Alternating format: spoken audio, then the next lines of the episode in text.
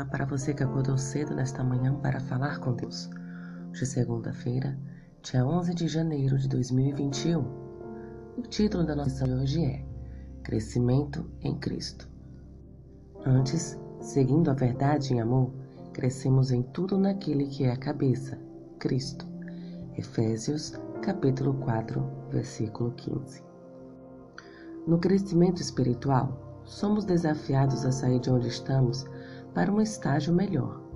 Falando desse esforço, o apóstolo Pedro diz: Por isso mesmo, empenhe-se para acrescentar à sua fé a virtude, à virtude, o conhecimento, ao conhecimento, o domínio próprio, ao domínio próprio, a perseverança, à perseverança, a piedade, à piedade, a fraternidade, e à fraternidade, o amor.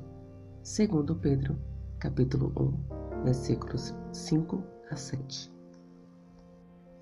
No início dessa epístola, Pedro apresenta uma escada de crescimento cristão e no fim da carta diz: Cresçam, porém, na graça e no conhecimento de nosso Senhor e Salvador Jesus Cristo.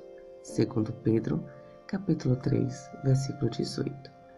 Sem ferir a seriedade do texto, poderíamos chamar essas características de suplemento espiritual. Por isso, o apóstolo recomenda que sejam acrescentadas à fé. Ele menciona sete suplementos. O primeiro degrau no crescimento espiritual é a virtude, excelência moral. O segundo é o conhecimento, especialmente educação espiritual. Segue-se o domínio próprio, o autocontrole, a capacidade de conter e dominar nossos desejos. Depois do domínio próprio, vem a perseverança, ou seja, aprender a continuar com paciência. A piedade, o amor fraternal e o amor desinteressado são os últimos. Devemos crescer espiritualmente em cada um desses sete degraus.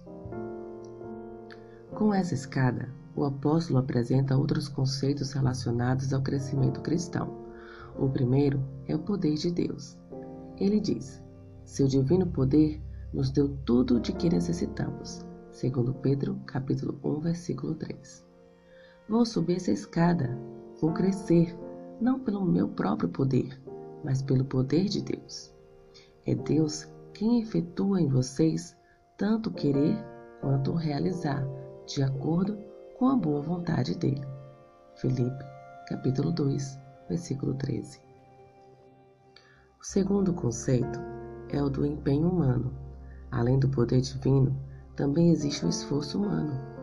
Portanto, irmãos, empenhe-se ainda mais para consolidar o chamado e a eleição de vocês. Segundo Pedro, capítulo 1, versículo 10. Como disse Bradley Nassif, a graça se opõe ao mérito, mas não ao esforço. Deus vai fazer tudo para a minha salvação, menos a minha parte.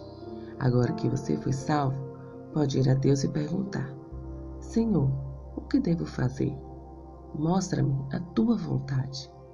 Dá-me ideia do que devo ou não fazer para crescer na graça.